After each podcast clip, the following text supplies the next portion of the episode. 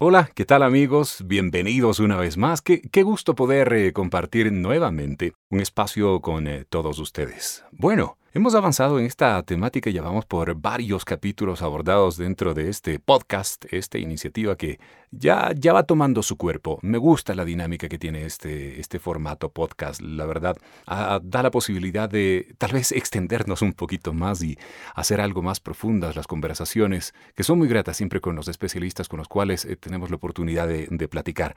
Bueno, Hemos venido hablando de emprendimiento, hablamos de comunicación en épocas eh, de crisis, hemos hablado de gastronomía también en esta temporada enfocada desde la perspectiva inclusive de una aceleradora agroindustrial, de las posibilidades que puede haber un futuro próximo cercano luego de la pandemia, pero hay muchos segmentos eh, o muchas industrias, digamos así, muchos espacios que están siendo afectados o que tras este golpe eh, global, tras esta emergencia sanitaria global, han debido o deben estar ya pensando en eh, reinventarse, en eh, tomar acciones concretas, a replantearse tal vez escenarios, posibilidades de futuras inmediatas y mediatas. Pues bueno, ¿cómo está el tema de la música? Cómo está el tema de la industria musical. Quizá muy poco conocemos de eso, eh, hay eh, expertos, sin embargo, muy especializados en, este universo gigante de la industria musical, y eso es de lo que vamos a conversar hoy, porque mm, la pregunta,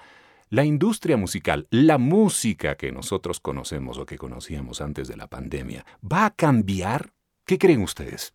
Por ahí van las preguntas que hoy precisamente conversaremos con Gabriel Llano. Gabriel es un especialista dentro de la industria musical con más de 12 años de experiencia, hoy por hoy radicado en eh, Colombia. Gabriel actualmente, desde octubre de 2019, es el nuevo gerente AR de Sony ATV para Colombia, Ecuador y Venezuela y liderando también la integración de las empresas Sony. Ha renovado el roster local y generado las estrategias de modernización de los procesos internos para afrontar esta nueva industria musical. Bueno, es una carpeta extensa, la verdad, la que tiene Gabriel. Más bien, yo le doy la bienvenida y tengo el gusto de presentarles a Gabriel Llano, con quien conversaremos en los próximos minutos. Qué gusto, Gabriel, tenerte al otro lado de esta conexión digital y poder conversar. Bienvenido. Rodrigo, no, primero el gusto es totalmente mío. Qué chévere poder acompañarte en este espacio que has creado he estado escuchando tus, tus otros audios y es, es, es, muy interesante aprender de todos estos campos y sobre todo ver en qué están todas las industrias, porque en este mundo ahora todo cambia cada cinco minutos. O, o, menos, ¿no? O menos. O menos. Sí, exacto sumamente rápida la dinámica que tiene hoy por hoy el mundo y claro la posibilidad de generar adaptaciones, reinvenciones, ideas creativas, porque lo importante es mantenerse a flote, activarse y más que nada pensar en el futuro, diseñar tal vez estrategias o replantearse escenarios y, objetivos y subirse en ese tren que no se detiene. Ahora, eh, para ir aterrizando de a poco la conversación que vamos a tener contigo, pues bueno, ¿qué es lo que hace un gerente AR de Sony ATV. ¿A qué se dedica específicamente dentro de esta enorme industria musical? Bueno, creo que es una muy buena pregunta para empezar, porque primero es un término internacional y nuestra habla hispana no se entiende. Eh, AR significa Artist and Repertory. Entonces, literalmente lo que yo me encargo es tener el contacto con nuestros autores, eh, y con nuestro catálogo de canciones para comercializarlas, conseguirles oportunidades y a nuestros autores relacionarlos con los artistas, tanto de disqueras como independientes, para que sus obras sean interpretadas por ellos. Y eh, TV, para aclarar, Sonia TV es, o ahora Sony Music Publishing, es la división editorial de la corporación Sony. Oh, Entiendo, entiendo. Es decir, hay una relación estrecha eh, tuya directamente con la industria y por supuesto más profunda tal vez a nivel de autores, de, compositores, de la gente que está atrás, haciendo la letra tal vez de las canciones, poniendo las melodías a las canciones. Va por ahí, ¿no? Exactamente. Somos, por decirlo así, el, el primer eslabón de la cadena productiva en la industria musical, porque somos nosotros donde empezamos desde la letra y la melodía a crear lo que es el producto final que todos disfrutamos en casa o en televisión o en radio. Ah, bueno, y ahí me salta una inquietud adicional eh, y, está fuera de, lo que tenía pensado preguntarte en este momento. Pues, ¿cómo encontrar a ese talento en este universo gigantesco y, en esa oferta también que supongo debe ser enorme de gente que, que, golpea puertas, de gente que, que quiere presentar repertorios? ¿Cómo, ¿Cómo se casa el talento? Es la pregunta del millón. Yo creo que, no, y, en Colombia pues tenemos muy, muy buenos AIRs, no solo en las editoras, pero también en las disqueras y también los agregadores digitales. Entonces es una tarea eh, de, de muchos canales. La música o no le pega en diferentes situaciones, puede que sea por radio, puede que sea en un video, puede que sea en un concierto en vivo. Entonces un IR tiene que estar muy pendiente de los conciertos en la calle, los artistas que están empezando a abrir conciertos, estos nuevos lanzamientos que aparecen virales en internet y se vuelven unos fenómenos. De hecho, pues así rápidamente te cuento, ahorita me, encontré con un fenómeno, una niña de, de Panamá de 14 años, ganadora de, creo que La Voz Israel, pero la encontré porque Tommy Torres posteó, hizo un post de ella en Instagram y después eh, Ricardo Arjona también hizo un post de ella. Entonces yo dije, wow, ¿qué es esto? Si estos dos tremendos están hablando de esta pelada y la, la busqué, la referencié y, y, es tremenda. Entonces uno tiene que estar muy pendiente a todo, conciertos, avisos, radio, redes, a todo. Oh, caramba, o sea, debe tener las antenas bien despiertas y, la parabólica que esté mapeando todo el planeta para ser asertivo con el recurso que pueda despertar en cualquier momento. Pero claro, esas posibilidades no creo que lleguen todo el tiempo, ¿o, sí? Pues, Rodrigo, yo soy un, fiel eh, seguidor de la frase que dice que la mejor canción no se ha escrito y que puede venir de cualquier parte. Entonces realmente uno tiene que estar muy pendiente a todo, puede que tú conozcas a un autor productor de hace mucho tiempo y nunca te ha gustado nada y de repente aparece con, con la gallinita de, huevos. Eh, por ejemplo, caso de, Luis Fonsi con Despacito. Luis Fonsi tiene una carrera muy interesante y muy buena, pero después de Despacito fue otra cosa. Y Luis Fonsi lleva ya 30 años antes de hacer Despacito, ¿no? Entonces eh, puede venir de cualquier parte.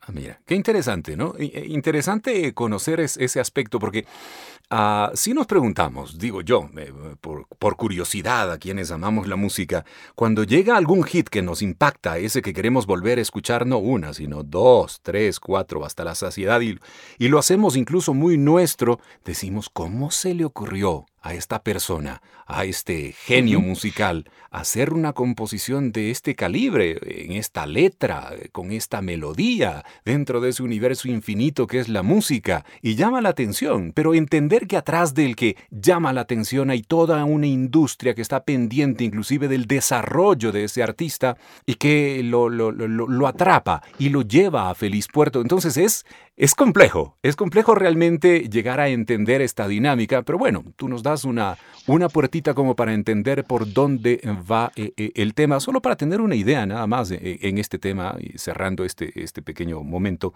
Ah, ¿De cuántos artistas estamos hablando que, que pueden llegar a topar puertas o que pueden llegar a buen término, es decir, a firmar tal vez un contrato en ese universo, como decía yo, musical? ¿Hay alguna estadística al respecto, Gabriel? Em, es, es, una excelente pregunta. Creo que no hay como un seguimiento como tal para decirte, en el mes de enero cada oficina de Sonia TV en la región firmó tres autores. No, eso es un tema de feeling, de flujos que van apareciendo. Eh, nosotros estamos siempre muy abiertos a firmar la mayor cantidad de talento que podamos, porque también hay que entender una situación de esta nueva industria, que de pronto seguramente en la conversación llegaremos allá, pero es el mejor momento en la historia para los autores y los compositores. Y te lo voy a decir por qué Comparemos los tiempos. Pensemos en la industria de hace 15, 20 años. Un artista empezaba a grabar un disco y este proceso le tomaba más o menos de 7 meses a un año. Terminaba este proceso y lanzaba una primera canción. Esta canción solía tener una promoción de más o menos 6 meses. Yo creo que tú estabas en radio cuando esto, eras, esto era así, ¿me entiendes? Eh, después lanzaban una segunda canción que se demoraba otros 6 meses. Entonces, si ves, ahí ya tenemos un primer año de producción y un primer año de dos sencillos. Cuando lanzaba el tercer sencillo, empezando ese segundo año, empezaba esa gira de ese artista. Esa gira podía durar otro año que comprendía el lanzamiento de otras dos canciones y ese era el disco. ¿Te acuerdas? Cuatro sencillos más o menos por disco. Sí, Esa era como la regla. Y un disco más o menos constaba de 12 a 15, 16 canciones máximo, ¿verdad? Correcto. Entonces, si hacemos la cuenta, eh, un artista en un periodo de tres años estaba lanzando 12 canciones. Eso es a la industria de hoy muy poco. Si tú comparas con la industria de hoy, un artista top de primer nivel está lanzando hasta de pronto más de dos canciones por mes. Eso quiere decir que un artista de la industria de hoy está lanzando entre 12 y 20 canciones por año. Si multiplicas por los tres años de antes, es decir, los artistas hoy en día están haciendo casi por cada tres años 30 canciones y antes mucho menos. Entonces los autores están teniendo una demanda de obras mucho más alta nunca antes vista. Entonces es realmente el mejor momento para los compositores y autores de la, de la industria musical. Caramba, mira, viéndolo así, claro, resulta totalmente distinto y como una gran oportunidad. Pero bueno, ya vamos a pisar ese terreno, ya vamos a pisarlo, eh, eh, estoy seguro que en breves instantes, Gabriel. Y quedándome con lo que acabas de decir, con el tema de la dinámica dentro de esta industria, Ah, ¿Cómo podríamos describir el panorama actual de la industria musical? Una vez que consideramos que muchas industrias en el planeta han parado, yo que sigo eh, también algo, eh, pero particularmente dentro de, YouTube, hablemos también algo en, plataformas, hablemos de, qué sé yo, citemos de Spotify, está iTunes, está Deezer, por ahí, a, ver eh, música que esté rotando en este, en este momento, no hay mayor producción, entiéndase que claro, los artistas también a nivel global, están como confinados. Eh, he visto tal vez eh, algunas propuestas orgánicas o música de garage tal vez de algunos de ellos, ensambles a distancia, alguno por ejemplo de, Alejandro Sanz que, que, conocimos todos, un, conjunto de artistas allá en España que se juntó también a, reeditar o a, versionar una canción eh, antigua. En fin, de ese tipo de propuestas tal vez a distancia sí, pero nuevas composiciones y con la dinámica, con la dinámica que mencionas no la he visto. Haciendo una radiografía actual, ¿cómo está la industria musical en este momento que estamos eh, viviendo, no pasando, viviendo la pandemia? A ver, em, dentro de eso que me preguntas hay, dos temas. La primera era como el tema de la continuidad en el tema de lanzamientos y producciones. Yo te podría decir y, que esto no ha parado. Si vemos las últimas semanas, han salido artistas del mayor nivel sacando música, discos muy importantes saliendo.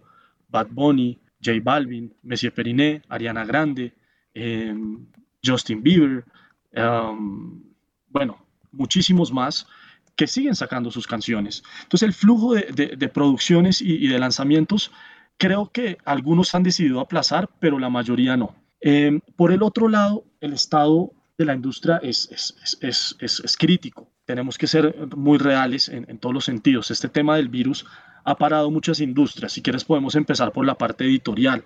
Nosotros, uno de nuestros grandes ítems de ingresos es la ejecución pública. Para los que no saben, la ejecución pública es el, lo que se paga por el uso de las obras en establecimientos comerciales, háblese de centros comerciales, eh, discotecas, tiendas que normalmente tienen música puesta todo el tiempo. Ellos tienen que pagar por usar esta música. Eh, en el caso de Ecuador, le pagan a SAICE y SAICE reparte a los autores. Em, y también eh, de la industria de los conciertos. Cada vez que hay conciertos, eh, por la cada venta de cada boletería, se está generando una regalía para los autores. Entonces, si no tenemos establecimientos comerciales y si no tenemos conciertos, la ejecución pública se nos fue para el piso, em, generando pues muchos otros problemas para otras áreas dentro de la industria musical. Los empresarios de conciertos no están pudiendo generar conciertos. Y dentro de la industria de, de, los conciertos, todo el mundo siempre habla del empresario. Pero por Dios, tenemos que acordarnos de los músicos que tocan en vivo, los roadies, las personas que cargan esos equipos para que el show salga bien, los productores, la gente logística. O sea, hay muchísimas personas que viven alrededor de estos eventos que pues viene pegado a toda la industria del entretenimiento, a los deportes, eh, a los shows en vivo, al teatro, eh, todo esto está ligado. Y ahí tenemos otro problema. Y en la, parte más eh, discográfica o en la parte del fonograma, que es, la, que es la producción, la canción, la obra, em, hemos visto una reducción, más o menos he hablado con, con, mis amigos de las plataformas de audio, que el streaming se ha caído casi en un 25%. ¿El streaming se ha caído un 25%, Gabriel? El streaming se ha caído casi un 25%. De hecho, la primera semana de cuarentena fue la caída fue más grande, pero se alcanzó a recuperar. Y ahorita pues todo el mundo pues que se volcó a digital, hay muchos contenidos en redes sociales que sacaron la atención del streaming, porque aumentaron el tema de conversatorios, charlas, lanzamientos, videos, integraciones, cosas así por otras plataformas que ha quitado la atención sobre el streaming también. Entonces, eh, en general, el panorama es, es complicado. Y hay una, una situación curiosa, porque claro, lo que pensaríamos o lo que hubiésemos pensado es que en este momento más bien el streaming hubiese sido mucho más demandado debido precisamente a, a que no tienes tal vez, eh, o tienes más bien, la posibilidad de estar conectado hasta ciertas plataformas a las cuales quieres ponerte en contacto, seleccionar tu material propio y acudir precisamente a estos sitios de streaming. Pero, eh, ¿a qué se debe entonces esta, esta caída eh, en este momento de pandemia? La verdad, creo que ha pasado muy poco tiempo para dar una, una razón concreta, pero yo creo que está muy ligado a, a, esta, nueva, a esta nueva vida que todo el mundo, todos nos estamos adaptando. Yo realmente era una persona que un viernes a las 3 de la tarde ya empiezo a, poner música muy alegre y esa música no para de sonar casi hasta que me duermo. La verdad, en el último mes no lo he hecho porque mi vida cambió, los hábitos cambiaron. Eh, de hecho, me pasó las primeras tres semanas de la pandemia que, que una persona como yo, AR, que está en la industria, no escuché las playlists de novedades, ni de Spotify ni de Deezer. Hmm. Em, y un amigo un día me dijo, como, oiga, escuchó esto, esto, y yo no, y no. Y claro, mi vida cambió y a la forma que mi vida cambió, mis hábitos cambiaron y de pronto eso está afectando. Por ejemplo, podríamos hablar de otro fenómeno, el fenómeno TikTok. Em, esta plataforma apareció y ahora está siendo parte integral de la industria porque está generando ingresos y no es una plataforma de streaming, es una gente donde, donde los usuarios suben videos cantando las canciones. Eh, entonces, el streaming se cayó, pero se subió el ingreso por TikTok. Entonces, de pronto no podríamos hablar que bajó en general el consumo de la música, sino que se movió, en este caso, a esta plataforma que se llama TikTok. Es parte tal vez esto de los nuevos hábitos y ahí vamos entrando también en lo que se va generando en este momento con la industria. Si bien es cierto, puede existir tal vez en global alguna caída, afectación sin lugar a dudas a la industria como tal, o por lo menos como la conocíamos hasta hace poco, porque viene el momento de hablar de una nueva industria musical o de una nueva dinámica tal vez, esa es la, la palabra más certera Dinámica de la industria musical, porque bien lo describes tú, Gabriel. En este momento, conciertos, pues no. Eh, en, este momento, las producciones, el contacto del artista que vaya directamente, haga su gestión de relaciones públicas, salga, tenga contacto con su fanaticada, eh, no, tampoco es viable. ¿Dónde estaría en este momento hacia dónde va mutando la industria musical en este instante? Es decir, ¿cambió, va a cambiar o qué esperamos en ese cambio, Gabriel? Yo podría decirte, y me tocaría echarme unos años para atrás, y, qué pena el recorrido histórico, Rodrigo, pero siento, y creo que lo hablábamos contigo en otro momento, yo siento que la pandemia de la industria de la música ocurrió hace 20 años, cuando acabó la venta del disco cuando existió este divorcio entre los usuarios de la música y los que vendían música, siento que las mismas eh, compañías dentro de la industria en su momento terminaron abusando mucho en términos de costos de lo que era un CD versus la calidad musical que había. Eh, y eso cuando nacen estos nuevos eh, sistemas de computador como los MP3 y potencian la piratería, pues la gente le, deja, de, deja de pagar música, ¿no? Y esto llevó a, casi un quiebre total de la industria. Podemos todos, yo creo que tú te acuerdas perfectamente una empresa como EMI Music. EMI Music desaparece. EMI Music es una empresa que, tiene unos catálogos impresionantes. De hecho, esa empresa se termina dividiendo. La parte fonográfica la compra Universal y la parte eh, autoral la compra Sony y hace parte de Sony ATV, la empresa en la que yo trabajo. Que fue una situación que, por cierto, llamó mucho la atención de la gente que en ese momento vivíamos, eh, relacionados de alguna forma también a la industria musical. Nos llamó la atención que un sello, una firma de ese tamaño tenga ese tipo de situaciones. Impresionante. Claro. Eh, si, no estoy, si no estoy mal, eh, Emi le pertenecía al, Citibank Group. o sea, era un monstruo. Y creo que el último CEO no logró entender el negocio y, llevó a la quiebra la empresa. Y fue un golpe durísimo para todos porque perdimos una, una empresa legendaria en este negocio. Afortunadamente, la tecnología nos trajo una nueva industria. Estamos hablando más o menos de que desde el año 2000 hasta el año 2012 la industria de la música solo generó pérdidas. Pasamos de ser una industria de más o menos 21, millón, 21 billones de dólares anuales a una industria de, de 6 o 7 billones. El cambio es total. Em, y bueno, llega esta tecnología que se llama el streaming y salva la industria. De hecho, en este momento la industria musical, a pesar de que llega esta pandemia, está en el mejor momento. El martes pasado salió el reporte del IFPI. El IFPI es la organización mundial que monitorea la economía de los fonogramas. Em, vimos que la industria musical llegó a 20.8 billones de, dólares de revenue, lo que quiere decir que nos acercamos mucho al mejor momento de la industria hace 20 años, lo que denota que esta, esa crisis pasó ya estamos en un nuevo momento y pues bueno, el virus llega en este momento, pero la industria estaba en su mejor momento. Entonces hay que hacer como esos dos paralelos. Ok, y Gabriel, ¿y cómo, cómo, cómo el streaming llega a salvar la industria como lo planteas eh, tú? Ah, tal vez eh, por la, la, ausencia de venta de discos en un momento. Quiero analizarlo, ojo, tratando de entenderlo de la mejor forma, ¿no? Eh, hay gente en este momento que también nos está escuchando de pronto no vinculada dentro de la industria musical y entender qué pasó precisamente hace 20 años como citas, sí, esta quiebra que tú mencionas, por ejemplo, de mí afectó, pero ¿qué es lo que pasó en ese momento? ¿Cambiamos de, los discos, nos volvimos al mundo digital, eh, pero se mantenían los conciertos. ¿Dónde está esa dinámica musical y dónde está el flujo de dinero dentro de toda esta industria? Em, hoy en día podríamos decir que los tres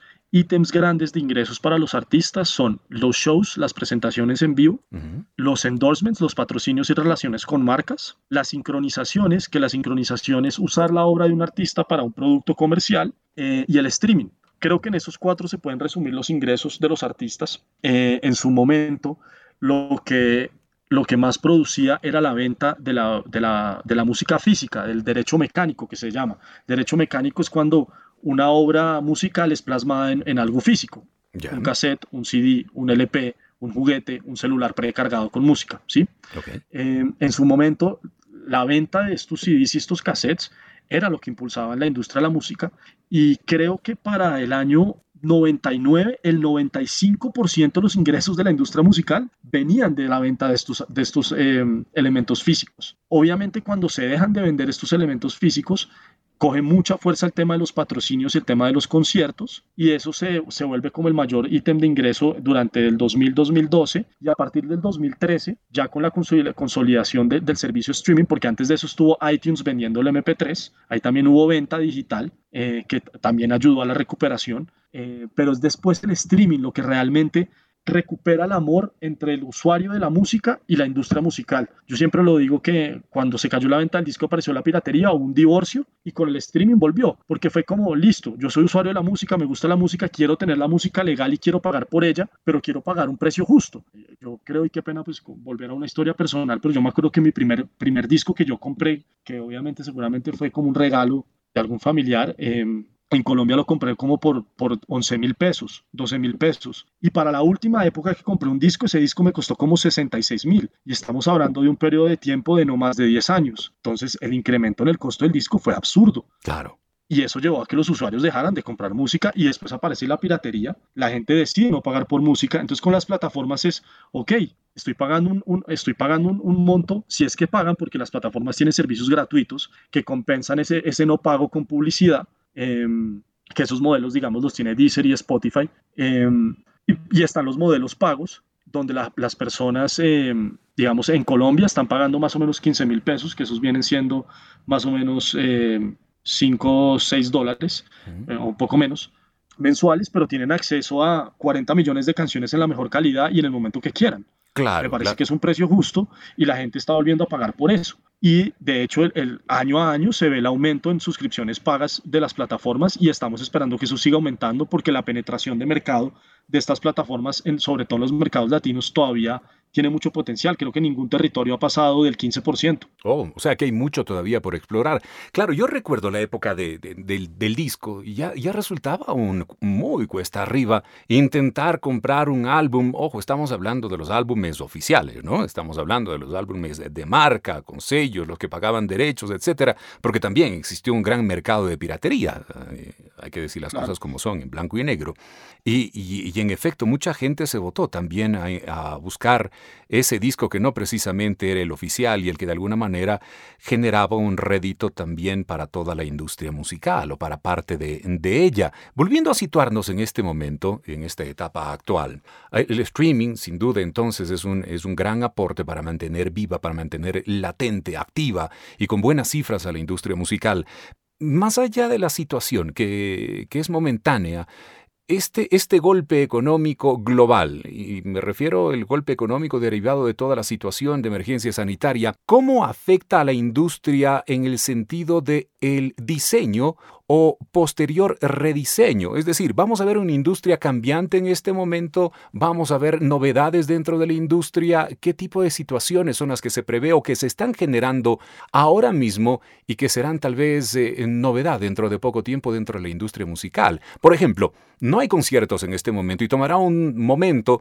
hasta reactivar tal vez eh, la posibilidad de, de juntarnos en eventos masivos, pero mientras eso llega, ¿qué sucederá? Por ejemplo, al decir conciertos, ¿qué alternativas se barajan, Gabriel? Bueno, eh, con el tema de conciertos ya se están eh, planteando algunas nuevas posibilidades, que son los conciertos desde casa, em, y en varios países los están haciendo. Y hoy también estaba leyendo que viene una, viene Facebook, ya habilitó el tema para vender boletería por Facebook Live para los artistas. Hmm. Ya ahora viene un tema y es que tiene que haber una reestructuración de parte de todas las sociedades de gestión colectiva eh, para la recolecta de, los derechos de, la música que se usa en esos conciertos, pero bueno, creo que todos tenemos que poner de nuestra parte para acelerar ese proceso, para que se dé lo más rápido posible y todos puedan empezar a vender conciertos de manera digital. Ahora, hay una incertidumbre. La experiencia de un concierto digital jamás va a ser la misma que el asistir al evento en vivo. Entonces, esperemos que la gente le guste, funcione y, sirva para vender boletas. Obviamente no va a ser al mismo eh, volumen que, antes. Ni en los mismos valores, ¿no? Ni en los mismos valores, nunca. Y de hecho, si podemos hacer un paréntesis ahí, hay un tema con los valores que aplica cuando regresemos a la normalidad. Tú has visto que ahora todos los grandes conciertos necesitan patrocinadores. Es muy difícil que un empresario de concierto logre hacer eh, pagar la nómina del artista y todo, el, y, todo el, y todo el costo del evento solo con la boletería es muy importante incluir los patrocinios.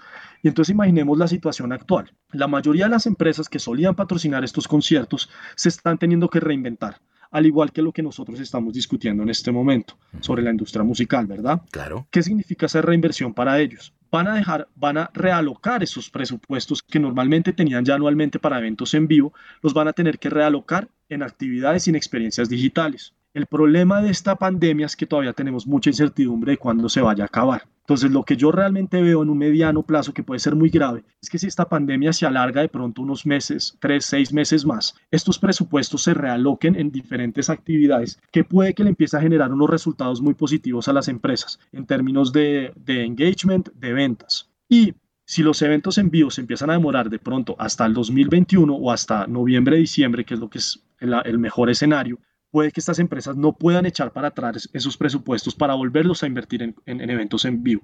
Entonces, si el empresario se queda sin la posibilidad de tener patrocinadores porque los presupuestos tuvieron que ser realocados por estas condiciones, ¿qué vamos a hacer? El artista también va a tener que considerar el tema de su cifra, de, su, de, su, de su costo, de su tarifa, porque no se va a poder pagar. Y si esto se alarga más tiempo, ese problema va a ser aún más grave. Entonces, eso es una situación por, por, por la parte de la, de la música en vivo.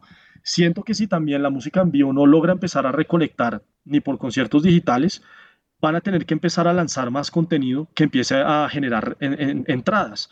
Por ejemplo, lo que estábamos hablando ahorita de TikTok, nos ha sorprendido los últimos meses los ingresos que está generando TikTok y muchos artistas han entrado a subir contenidos a TikTok porque saben que están monetizando por ahí. Totalmente, creo que es la, gran revelación de, eh, durante la pandemia, ¿no? De esta plataforma Exactamente. donde se suben pequeños clips musicalizados, eh, donde cada quien hace lo que quiere o buenamente puede, pero que llama mucho la atención. La dinámica inclusive ha sido eh, sujeto de estudios de lo que hace TikTok en este momento y de la viralidad que ha llegado a tener porque claro, la gente se suelta con desparpajo y hace desde coreografías hasta pequeñas escenas, eh, algunas buenas historias en muy poco tiempo y musicalizadas. Entonces, hacia allá podría girar también este tema, Gabriel. Claro, definitivamente.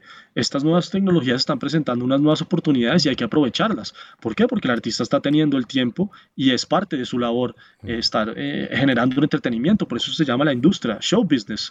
There's nothing like show business, es entretenimiento. Claro. Entonces el artista tiene que adaptarse a esta nueva industria y, y aportar. De pronto también va a tener que lanzar más canciones mejorando la situación para los autores, retomando lo que estábamos diciendo antes. Claro.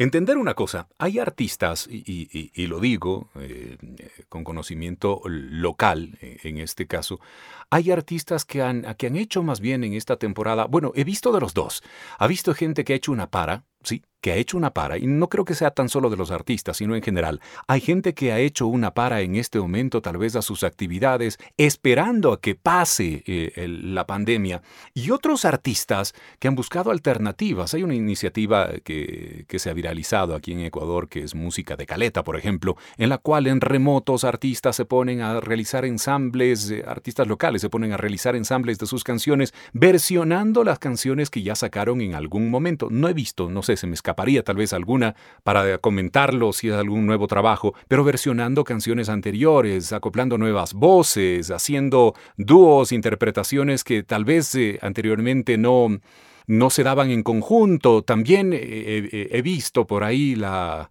la conformación de, nuevamente de un grupo que se esperaba se realice algún momento en la vida, un grupo que fue eh, muy, muy eh, valioso en la década de los 90 en, Ecuador y principios de, 2000, eh, y que no se consolidaba todavía, no se daba la posibilidad de, que, de un encuentro, pero durante la pandemia se logró ese encuentro hace muy poquito, una o dos semanas nada más. O sea, cosas por el estilo también, pero eso, digo, tal vez la, la dinámica local no ha tomado ese, ese rumbo que tú estás señalando de la industria a nivel mundial. Entonces, entender que eh, lo que tú afirmabas hace un instante, y ahora retomo el punto, este podría ser el mejor momento para los autores y compositores, enfocándose en qué óptica, Gabriel, cuál sería la receta para ellos en este momento. No, pues la receta es em, trabajar en varios géneros, definitivamente eh, la industria de hoy y, el Internet ha hecho que la música se vuelva casi mundial, entonces hay que tener una versatilidad, hay que ser muy versátil para trabajar, trabajar con diferentes intérpretes, con músicos, con productores, para tratar de maximizar esa, esa, esa capacidad de generar ingresos. Oh. Es la única forma. Eh, y, retomo lo que tú estabas hablando con el invitado del, del podcast pasado, de la economía colaborativa. Si no nos unimos, no vamos a poder salir adelante. Y no solamente estoy hablando de artistas con compositores, sino agregadores, disqueras, editoras, em, empresarios, porque en este momento de crisis vamos a tener que hacer sacrificios. ¿Cuáles son esos sacrificios? Todos vamos a ganar menos, pero si vamos todos de la mano, todos vamos a ganar algo. Y por lo menos vamos a poder sobrellevar esta crisis para poder generar estas nuevas bases a este nuevo mundo que se va a generar. Mira, me parece interesantísimo el, tratar de comprender y en este caso entender de, primera mano contigo dentro de la gran industria musical cuál es la dinámica ¿Cuáles son las posibilidades? ¿Cómo está en un mapa general en este instante la gran industria musical? ¿El negocio hacia dónde se está moviendo? ¿Y qué posibilidades se podrían encontrar en ese camino? Entendiendo que mucho ha cambiado y mucho aún seguirá cambiando. Pero ahí viene el tema que quien decía, eh, no, no será el, más fuerte el que quede vigente, sino el que mayor eh, posibilidad tenga de ir adaptándose a los escenarios eh, cambiantes, a los nuevos escenarios, el que sobreviva frente a los nuevos retos. ¿Tú crees en esa perspectiva, Gabriel? Es, es una perspectiva un poco radical, ¿no? Llevarnos a la naturaleza brava de el más fuerte ganará. A ver, de alguna manera también la forma en que la industria está compuesta, sí hay algunas em, reglas de la industria que favorecen a los más grandes. Por ejemplo, tenemos que hablar que las regalías, tanto autorales de sociedades de gestión como tanto las, las regalías de los streams en la mayoría de plataformas se pagan es por market share y por porcentajes. Ya ese hecho hace que la matemática apoye a los grandes. Los chiquitos eh, se están viendo afectados. Entonces, eh, ya la regla de juego está más dada para que el más grande le vaya mejor. Entonces, partiendo de ahí, estoy de acuerdo con lo que estás diciendo, pero siento que el Internet le ha abierto muchas más posibilidades a artistas eh, en todo el planeta.